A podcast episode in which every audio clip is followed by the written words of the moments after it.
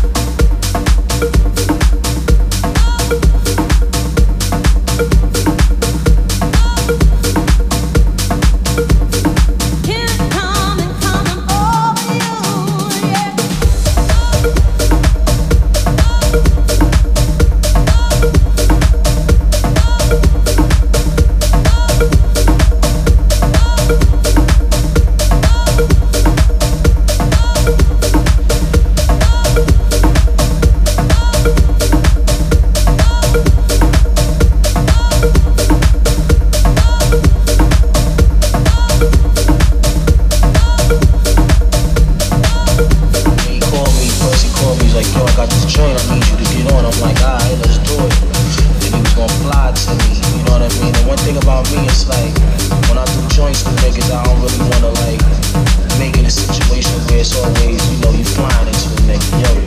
You know, I like to be there in person with it, but when he did it like that first, I thought about it like it would have been cool to do it face off, you know what I mean? But then he hit me back like five minutes later, like, yo, matter of fact, I need you to come out. Let's do it like that.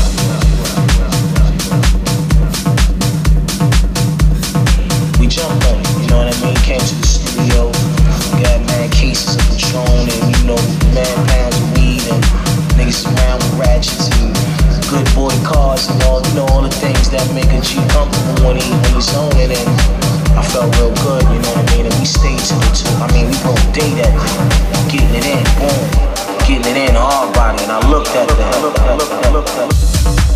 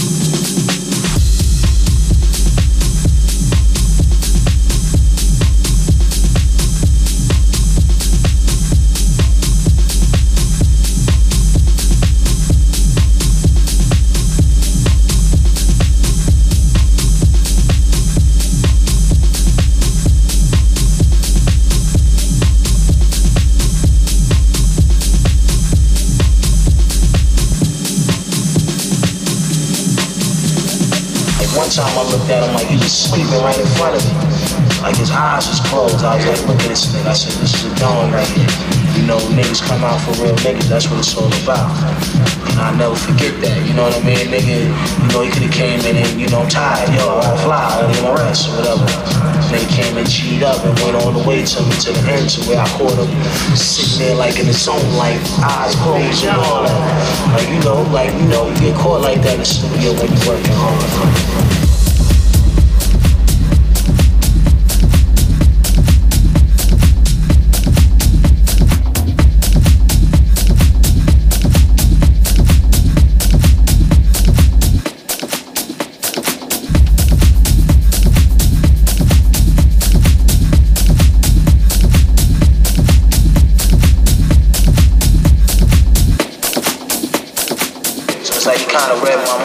My mind,